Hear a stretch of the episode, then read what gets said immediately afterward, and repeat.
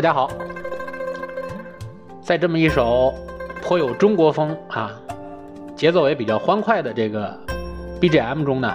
我们的这期节目就要开始了。今天是二零二零年的二月二日。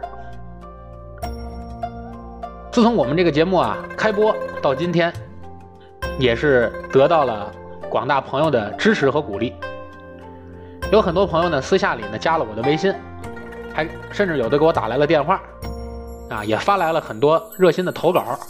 并对我们的节目内容呢提出了很多的有建设性的意见和建议。而且我们节节目自从开播到今天为止呢，无论是粉丝的数量还是总的播放量，啊，每天都在上升，而且上升率是越来越快。所以在这里呢是非常非常的感谢我们每一位热心的听众朋友的帮助，我也会呢。尽量努力啊，来把这个节目做得越来越好。今天啊，我们要蹭个热点啊，我们要好好的讲一讲，有一个最近经常被大家关注的城市——武汉。武汉这个城市啊，由于这次突如其来的这次新冠的传染病啊，一下让。这个城市就笼罩上了一层负面的感觉。现在大家无论是提起武汉，还是提起武汉人，可能大家多少都会觉得有些异样。其实大可不必啊。所以，为了给我们的这座伟大的城市武汉和所有伟大的武汉人民加油打气，所以我们特意制作了这期节目。我们要好好的介绍一下。武汉这座城市，当然也要介绍一位在中国近现代史上非常著名的，而且和武汉结下了不解情缘的名人——南洋大臣张之洞。我们先说说武汉，在距今天大概一千多年前，长江啊流出三峡。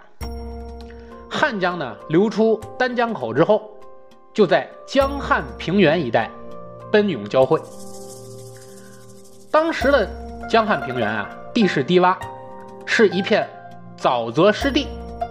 被当时的人们称为叫云梦大泽。所以呢，大诗人孟浩然就曾经在一首古诗中著有名句：“气蒸云梦泽，波撼岳阳城。”云梦泽这片大沼泽呀，南连长江，北通汉水，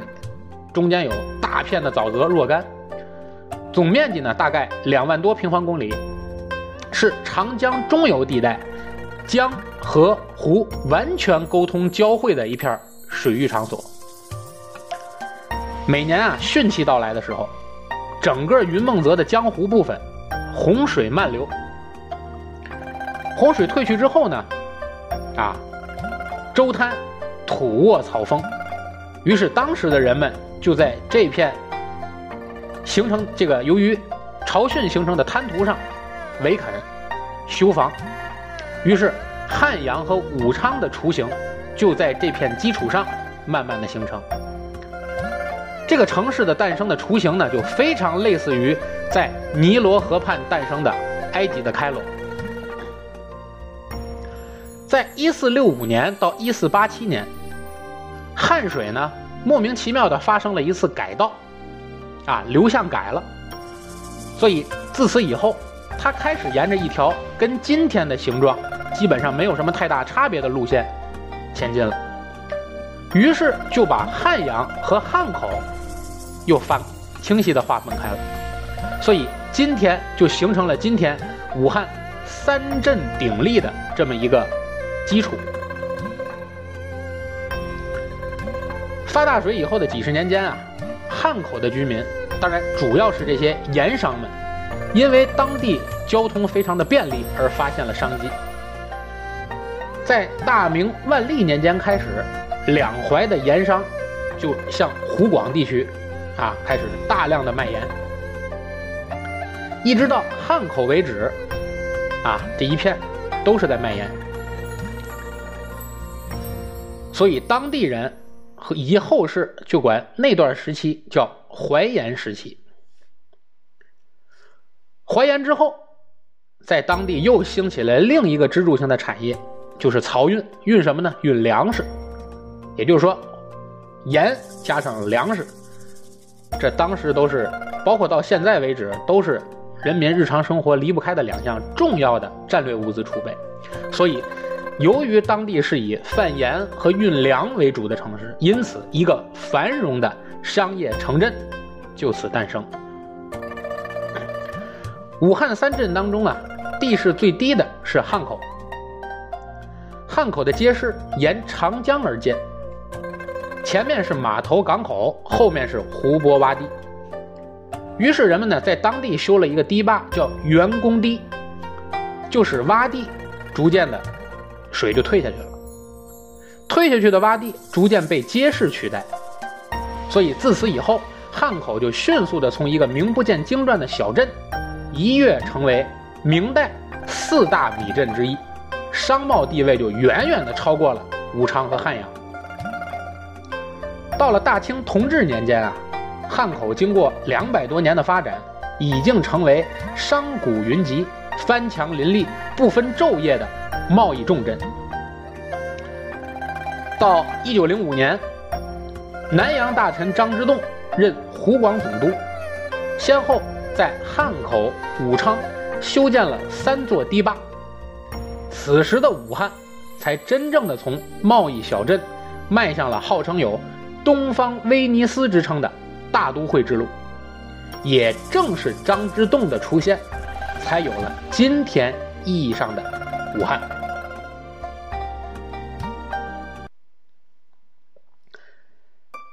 所以啊，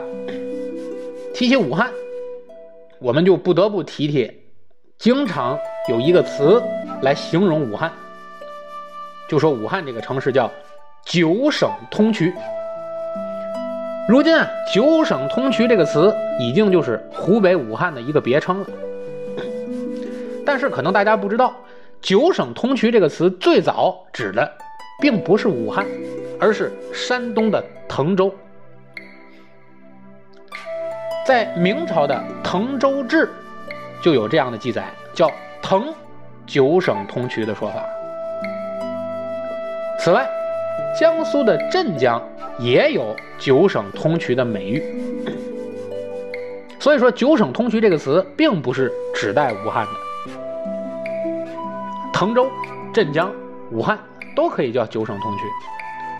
但只要是一提及湖北武汉，好像就避不开要用“九省通衢”这个词来形容。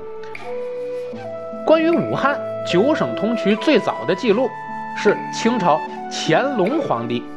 借用形容的，而当时用这个词也并非是武汉真的与当时的九个省相接，而是用于形容武汉与其他城市相比难以比拟的交通优势。而由于当时乾隆皇帝用了这个词“九省通衢”来形容武汉，所以后世就把“九省通衢”这这个词等同于武汉了。古代啊，从武汉循长江水道行进，可以西上巴蜀，东下吴越，向北溯汉水而至玉峡。陕西经洞庭湖呢，又可南达湘桂，所以近现代以来，武汉更是中国内河的重要港口，是长江中游重要的航运中心。我国内河呢的特点就是能够通到沿海，所以武汉就成为了我国内河航运通向沿海和晋阳。最大的起运港和到达港，也是中国内陆最大的船舶生产基地。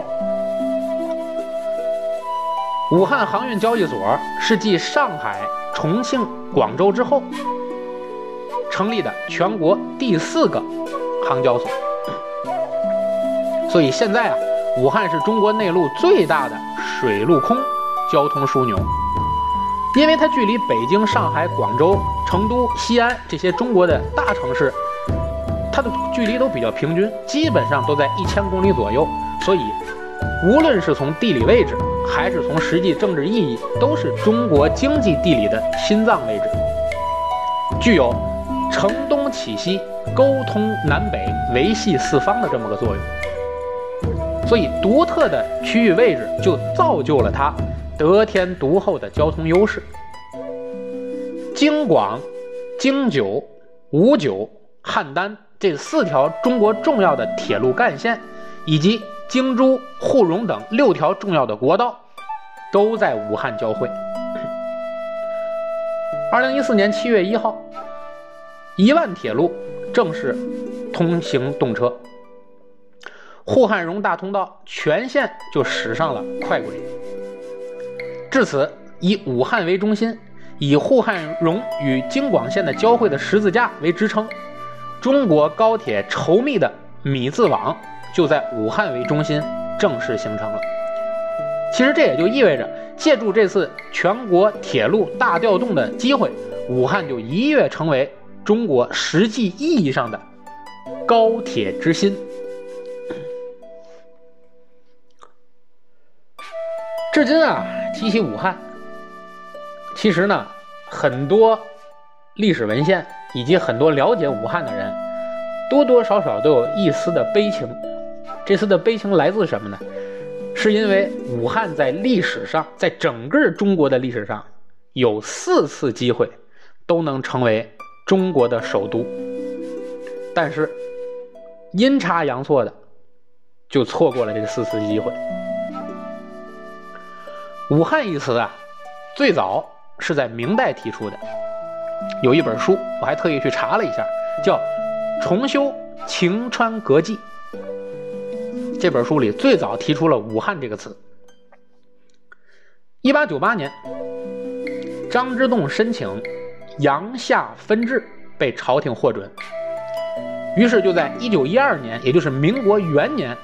在汉口所属的夏口镇立县。所以在民国之前，武汉三镇——汉阳、汉口、武昌。分别是隔长江而立，因为这三镇是割据的，所以呢没有成为一个整体的一个城市，所以也就一直没有统一成为一个国都的条件。而其中只有武昌，啊，就是今天的鄂州，曾经短暂的做过三国时期东吴的都城，但是它都城的地位很快。就被迁都到南京去了，啊，只是武昌曾经有过很短暂的一段时间，做过三国时期东吴的都城。大清朝灭亡之后啊，孙中山开始考虑中国之后的发展路线。首先，第一件大事儿就是考虑在哪儿建都。早在1897年，孙中山就设想未来的中国应该。定都在哪里？而且要建哪些比较大的城市？所以他在一次与著名的城市设计师宫崎滔天的一次谈话中，啊，是个日本人，就明确的提出，打算在中国建立一都四京，一共五大镇，就是一个首都啊，四个京师，一共五大镇，打算定武汉为首都，西京是重庆。东京是江宁，南京是广州，而北京就是顺天，而其中江宁就是当时的南京，而顺天就是现在的北京。孙中山提出的这一都四京的这个说法，实际上是对当年中国大都市战略的一种布局的深思熟虑。而这五大镇，在一百多年后的今天，仍然是中国东西南北中最具代表性的。五大都市，在当年就更具有扼控中国东西南北中重要战略地位的条件，而孙中山提出的“一都”，就指的是定都武汉。但是后来为什么又改变了自己原先的战略，把实际定都的位置设在了南京呢？是因为民国初年，孙中山先生在《建国方略》里提出。要把武汉建成纽约、伦敦这么大，要建设成为东方的芝加哥。而辛亥革命首义成功，孙中山先生也特别感念当时的武汉，就提出“武汉一呼，四方响应”，所以当时的武汉一度成为中国仅次于上海的第二大城市。大武汉和大上海在中国交相辉映，就成为纵贯中国历史上唯一两座曾经官方的被冠以大字开头的都市——大武汉。辛亥革命以后啊，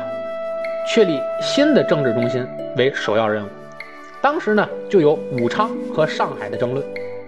而一九一一年十月十日，武昌起义爆发，并取得前所未有的成功，各省纷纷就成立了军政府，宣布独立。当时的各省代表啊，就齐聚武昌，除贵州军政府以外，其他各省代表一致主张在武昌设立临时中央政府，推举湖北军政府政来代行中央政府的职权。而江浙方面则主张将新的政治中心定在上海，因此在此后期间呢，大概三个多月的时间里，武昌都成为实际意义上的新政权的首都。可是不久，袁世凯的军队就逼近了武昌，紧接着汉阳失守，武昌告急。而当时在东边的江南联军。正好就攻下了南京，南京光复了，所以各省代表在一九一一年的十二月四日决定将临时政府迁往南京。一九二六年十月，国民革命军呢就占领了武汉三镇。十一月八日，国民党中央政治局会议决定迁中央党部和。国民政府到武汉。一九二五年五月，国民党中央正式宣布，中央党部和政府停止在广州办公，啊，各机关人员就分批的前往武汉。一九二七年的二月二十一日，武汉国民政府正式办公，至此，武汉迎来了民国时期第二次准备成为首都的一个经历。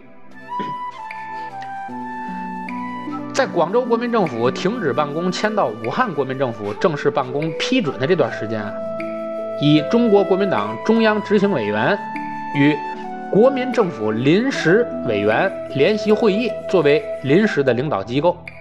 徐谦作为联席会议主席，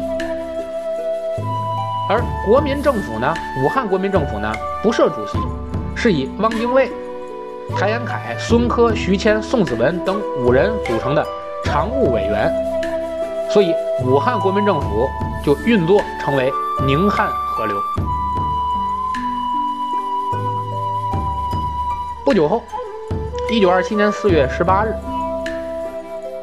南京国民政府宣告成立。日的建都宣言中说呢，南京地位在党务上、政治上、军事上、地理上，较武汉相比都更为重要。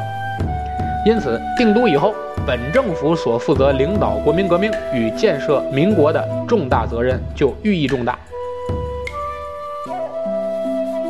于是呢，这第二次就因为宁汉合流的问题，又没成为首都。到了一九三七年，震惊中外的七七事变爆发，日军呢发动了全面的侵华战争，而且。战争一开始就势如破竹啊！中国的军队是难以抵挡，正面战场也是屡屡失利。八月十三日，进犯的日军就进攻了上海，而国民党军队组织的淞沪会战最终是以失败告终。所以十二月，国都南京失陷，而且就出现了当时。直到今天，都是中国人心中巨大的伤痛——南京大屠杀。但是血雨腥风之中，即使国都被攻陷，也没有迫使当时的国民政府投降。一九三八年的元月十一日，国民政府机关均由南京迁到了重庆，但实际上军事以及外交部门是驻扎在武汉办公的，所以武汉实际上是当时中国临时的首都。同年的七月，就在武汉这里就举行了规模空前的武汉会战。十月二十五日，武汉失守，所以重庆就正式成为中国抗日时期的陪都。而此后，重庆就是中国政府指挥正面战场抗战的中心，同时也是二战同盟国中国战区的指挥中心。所以，第三次基本上要成为中国首都的武汉，是因为日军的侵略而又失去了机会。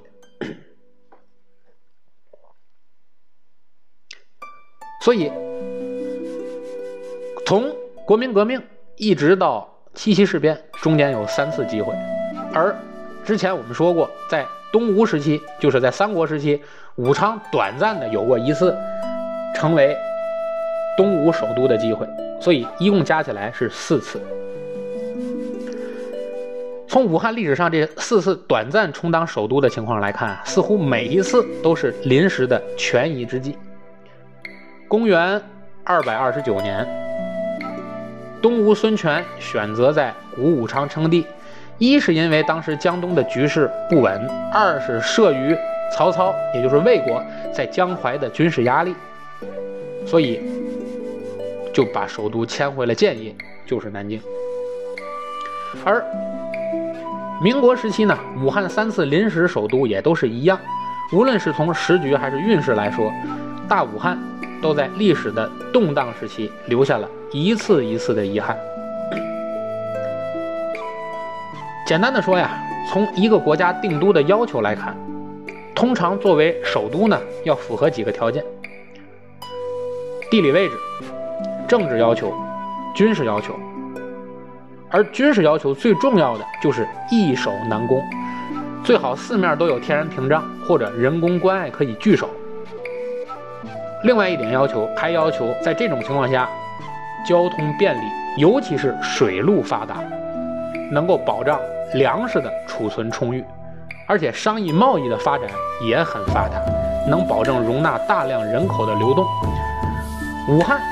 从我刚才说的这几项看似都基本符合，但是，尤其啊，尤其是它最大的一个优势就是水路枢纽的交通优势，但是也恰恰是因为。它在交通方面的巨大优势，就成为了它成为首都最大的障碍。而我们再从地理角度看看武汉的四周，重庆海拔二百五十九点一米，郑州的海拔一百一十点四米，南昌的海拔四十六点七米，而东边的合肥海拔只有二十九点八米，都比武汉海拔二十三点三米的海拔要高。所以这样，它就成为周边地势最低的一个地方，它自然就成为了古今中外水陆交通的集散地。而这样便利的，抱歉，刚才被打断了一下啊，继续。也正是因为武汉这样便利的交通集散地的条件，使它四次都没有长久的成为中国首都的机会。而在近代战争中，战争中啊，长江流域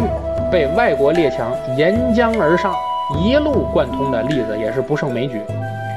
地势低，四通八达，荆州四战之地，易攻难守，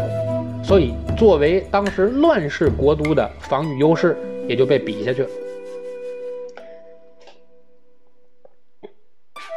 所以啊，这就是武汉历史上。四次和中国首都失之交臂的故事，而我们要提起武汉，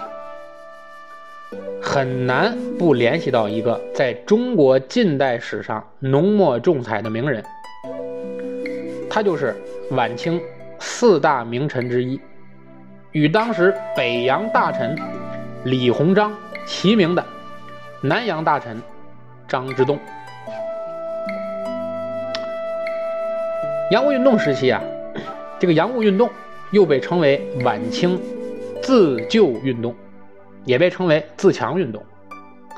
是19世纪60到90年代晚清洋务派所进行的一场引进西方军事装备、机器生产和科学技术。以维护清朝统治的自救运动啊，洋务运动的口号，相信这个高中时期如果是文科班的，应该还记得住啊。自强求富，师夷长技以自强啊。洋务运动呢，进行了三十多年，虽然没有使中国真正的富裕起来、富强起来。但是洋务运动引起了西方先引进了很多西方先进的科学技术，也产生了中国第一批的近代企业。而洋务运动呢，意在民族生存危机之中自强求富。然而，在顽固派和洋务派之间，甚至在洋务派的内部各派系之间，其实都暗藏着激烈的权力斗争。包括当时的北洋大臣李鸿章和南洋大臣张之洞这两位洋务重臣，也都深陷其中不能自拔。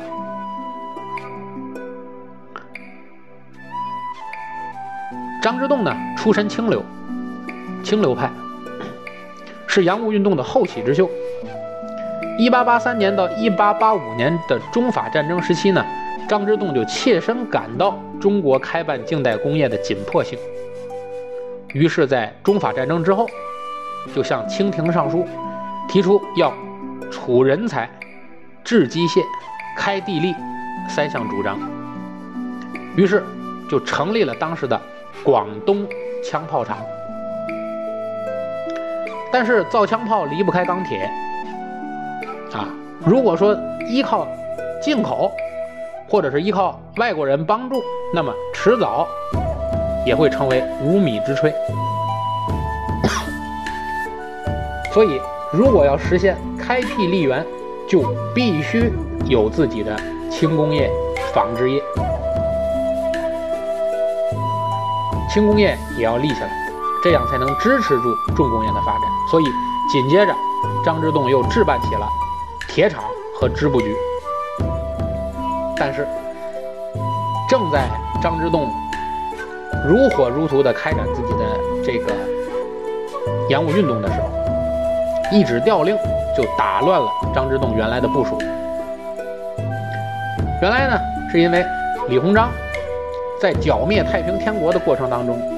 淮军日益壮大，啊，财大气粗。他在自己的势力范围内呢，创办了为数可观的洋务企业，成为满清王朝。根基最深厚的汉人力量，自然也成为了大清朝当家人慈禧太后的心头隐患。而当时呢，可以制约李鸿章发展的，也就是湘军的势力。左宗棠在一八八五年就去世了，而去世之后，原先湘军的势力就瓦解了。清廷呢，是为了制衡。不愿意让李鸿章北洋一家独大，于是就有意栽培另一派势力和他来对抗，而两广总督张之洞就被选为了不二人选。于是1889年，张之洞就被调往武汉任湖广总督。在当时朝廷看来啊，此举意在一石二鸟。因为两广地区呢偏远，没办法就近监视，而两湖地区是非常利于朝廷控制的，所以调张之洞到武汉，不但能够制约张之洞不会在两广地区发展的过大，还能同时制约到北洋大臣李鸿章，于是才有了张之洞与后来湖北以及武汉的故事。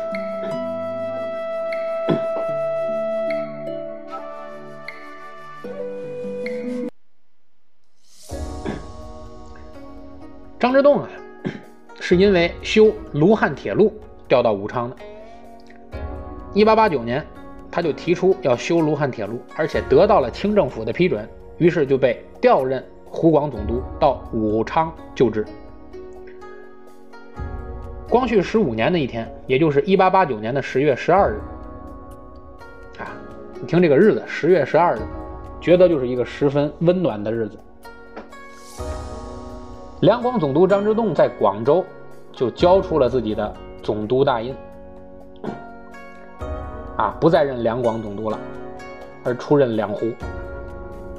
所以一番简单的打理以后之后呢，十月二十七日。他就登上了一艘名叫“越秀号”的轮船，离开了广州。越秀号轮船啊，就驶出了珠江，开进了大海。阳光下的海风啊，潮湿而柔和，让人沉醉。船上的张之洞呢，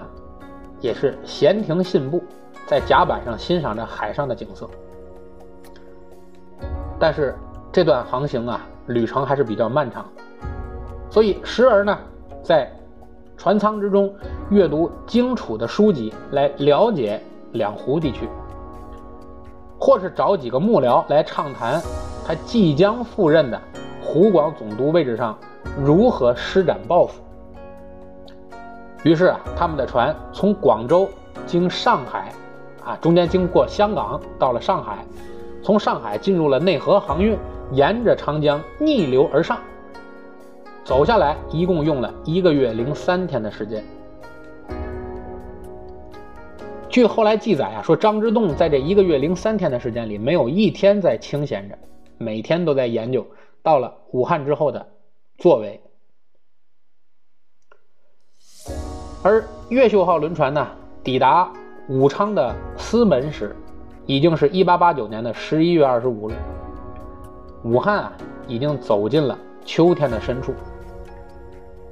长江的江风呢，也多多少少带着一丝丝的寒意，因为冬天就在眼边了。张之洞在湖北啊巡抚，在这个湖北巡抚奎斌的率领的各大衙门官员的迎接之下，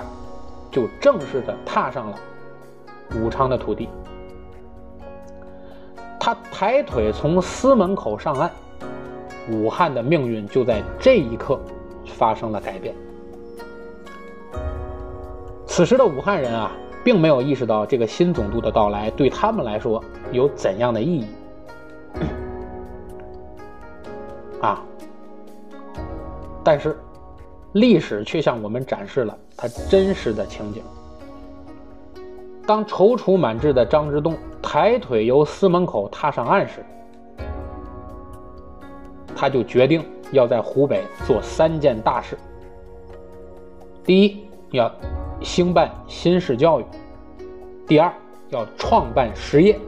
第三，要锻炼新军。一八三七年啊，在一八三七年秋天出生的这个张之洞到。武昌府做总督的时候，已经五十二岁了。这是一个人人生最成熟的一段岁月。历经清流党的高谈阔论，也历经了山西巡抚的兴革岁月，历经了两广总督的对法作战，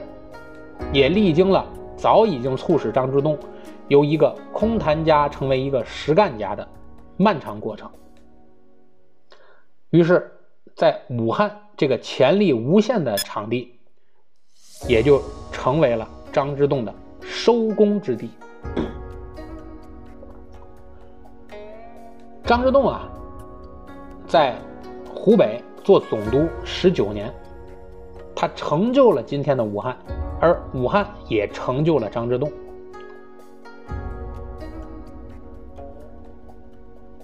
张之洞呢，上任伊始。就是大手笔，要大量钢铁。当然，他当时的大量钢铁是不同于我们后来啊新中国五八年的那个大量钢铁。张之洞创办实业的两个条件，当时一个是要督办卢汉铁路，就是从卢沟桥到武汉的卢汉铁路，后来就被称为著名的京汉铁路。另外一件就是把武汉打造成为当时最大的重工业基地。所以在卢汉铁路修筑，借助这个事儿为契机，张之洞就在武汉，为了图自强、御外敌、晚立权、存中学，所以在他主办的这十八年间，就兴实业、办教育、练新军、应商战、劝农桑、建新城市，大力推行湖北新政。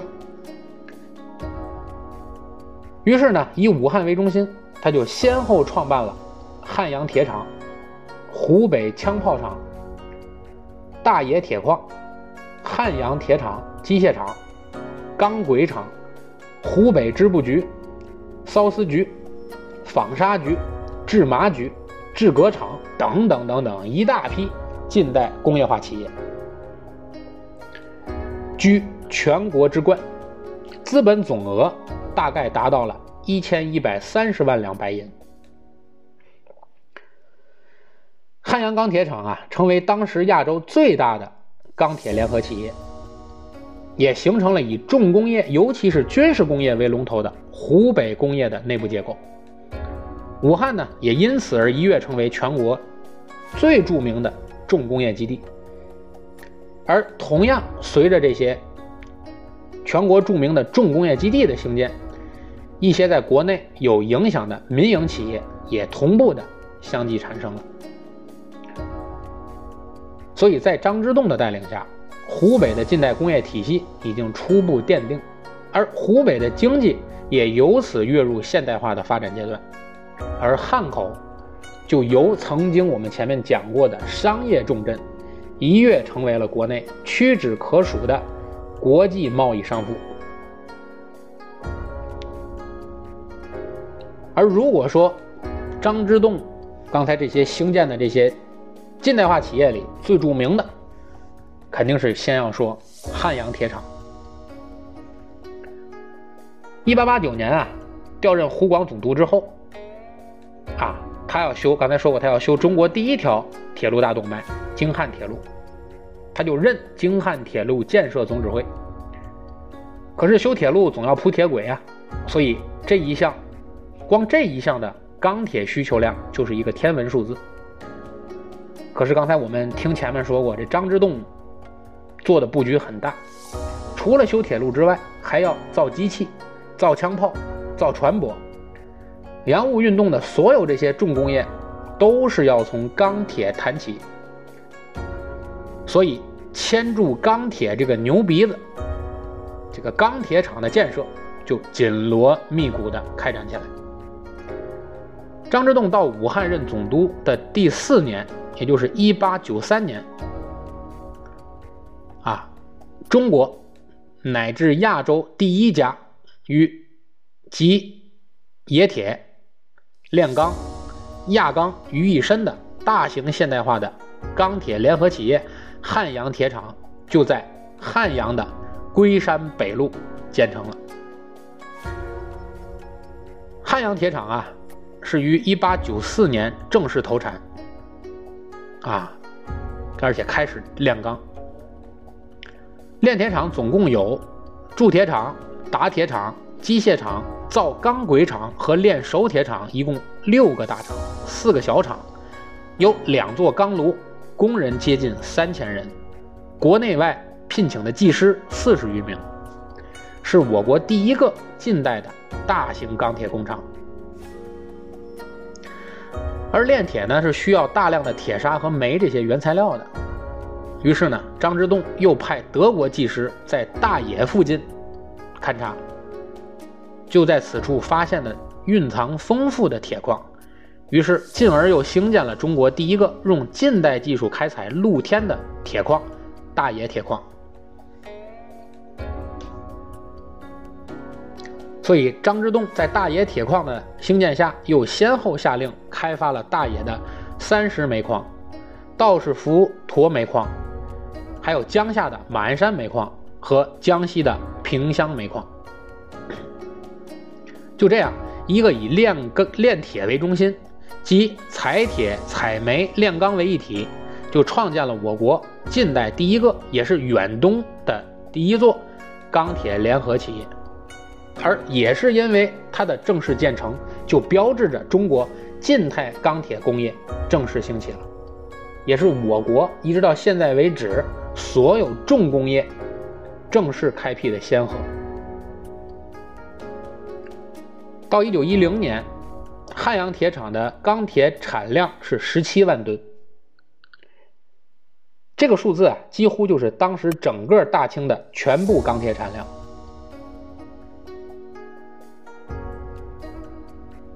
而几乎也是和当时的大清全年钢铁的进口量平分秋色，也就是说，整个全年大清国钢铁的开销有一半都国产了。而全长一千两百一十四公里的京汉铁路所用的铁轨，其中一千公里都是汉阳铁厂的产品。近几年啊，如果大家留意这个媒体广播啊，大家可能会留意到，有很多媒体报道，到今天为止，在陕西、四川等地的铁路，都发现，到今天为止还有继续服役的上个世纪的汉阳铁厂制造的铁轨，可见当时汉阳铁厂的产品质量是相当过硬。钢铁建好了。那军工厂肯定是紧接着要建的第二家厂，所以，在汉阳铁厂的基础上，张之洞就开始着手兴建汉阳兵工厂。起初啊，接替张之洞继任两广总督的是李鸿章的弟弟，哎，错了错了，不好意思，是李鸿章的长兄李汉章。李汉章这个人啊，对洋务不太感兴趣。可是李鸿章对初见雏形的枪炮厂却垂涎许久。他不愿意看到张之洞因为拥有枪炮厂而壮大起来与自己抗衡。所以，更何况这枪炮厂的购置是当时世界上最好的德国克虏伯机械厂啊，因为当时克虏伯机械厂是能够制造世界上最先进的。新式小口径步枪和新式的快炮。于是呢，当时李鸿章就率先向朝廷写了奏奏折，要求把枪炮厂啊在天津和通州一带建一个枪炮厂。而支持张之洞的醇亲王马上就提出支持张之洞建，而。张之洞也出面向朝廷要求将新枪炮厂移至湖北去建，并且主动说，建枪炮厂之后的所有的机械设备，啊，我们自己付，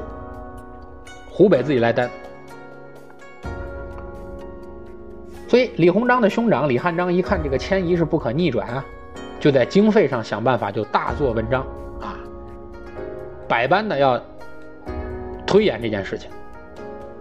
所以以致这件事情被拖了整整的一年，朝廷才决定将最后这个枪炮厂的厂址选在汉阳。所以，一八九零年，汉阳枪炮厂就正式成立。四年之后，一八九四年，所有的机械设备安装完毕。汉阳枪炮厂当时是向德国利佛机械厂订购的，制作各种炮架和克虏伯炮弹的机器，每年能生产六到十二厘米的大口径炮架、炮车，啊一百套，炮弹一百颗，而且订购了小型口径的枪弹机械一套，每天就能生产枪弹两万五千枚，整个的这个汉阳枪炮厂以及机械投入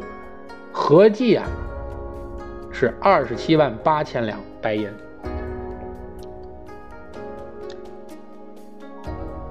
所以到一八九四年的十一月，张之洞在原先的基础上又增开了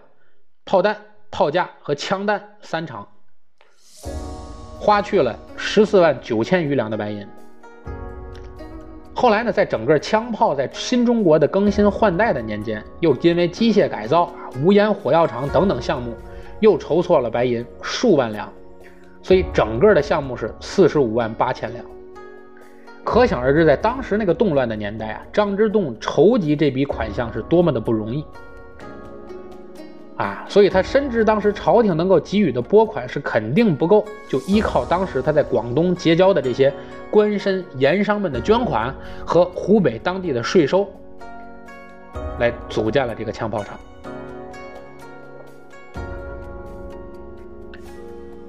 而随着这个枪炮厂的分厂越开越多呢。这个厂名就不能再以“枪炮”两个字来包括了，所以张之洞在一九零四年就正式的把汉阳枪炮厂改名为湖北兵工厂。所以至此，汉阳造就成为中国近代史上的军工业以及军事领域最有代表性的名称之一。一直到军阀困战和抗战时期。中国军队大量使用的武器依然是汉阳造。据可靠的历史记载，民国大总统蒋介石贴身的那把武器就是汉阳造，中正式步枪。即由此，湖北兵工厂就是由湖北兵工厂来制造的。汉阳造呢，从此就闻名天下。也在中国近代军事建设以及国防中起到了重要的作用。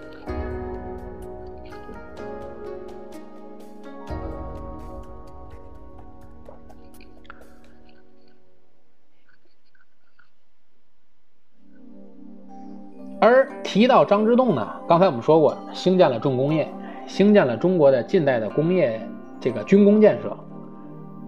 而他还有一项重要的贡献。就是晚清时期的教育和制度的创新。据统计啊，张之洞在湖北担任湖广总督期间，设置各类新机构一共三十六个，而其中百分之二十五是按照清廷的指示而设，而百分之七十五都是张之洞自己的创造。所以，不得不说，张之洞是个锐意创新的人，也是张之洞推行新政的重要手段。就因为实行了湖北新政，啊，所产生的社会生产力、民族资产阶级、新式知识分子，以及倾向于后来革命的士兵，而最终导致了武昌起义的爆发。说白了，晚清名臣张之洞所提供的这个改革的基础，却最终成为了封建王朝的掘墓人。在他任职期间啊，创办的这些新军的新式学堂，就大力的引进人才，特别是留学生。所以，对于这些留学生，张之洞一直是优礼有加。张之洞啊，是特别热热心的向日本学习，所以经过他的手派往日本留学的学生就将近百人，数百人。当时虽然出国留学的风气已经打开了，但是出洋留学仍然遭到很大的阻力。所以在张之洞自己极力的倡导下，就将自己家的数位子孙作为代表，就通通的送到日本去留学。由此，在民间就带起了一股出国留学的热潮，而所有湖广地区的学生出洋，张之洞是一定要亲自为他送行，而一旦学成归来，张之洞也一定会亲自设宴接风。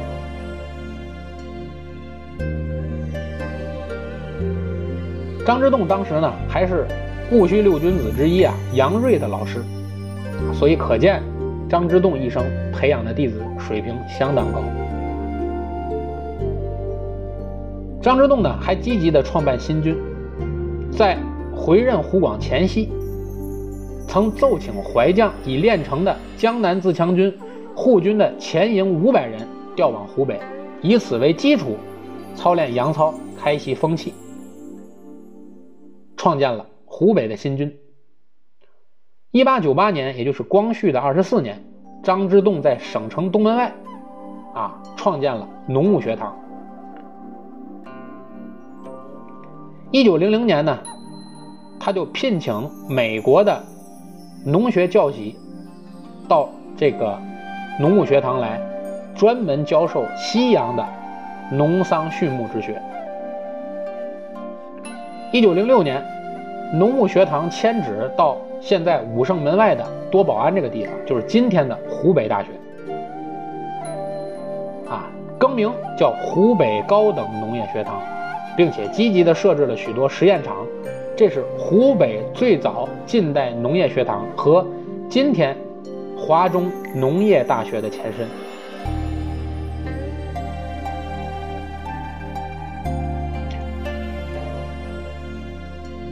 所以呢，我们到现在为止啊，我们把武汉的这期的上半部分先暂时告一段落。那么在下集中呢，我们会继续介绍张之洞在武汉任总督期间的一些故事和他的一些成就，啊，希望大家继续关注。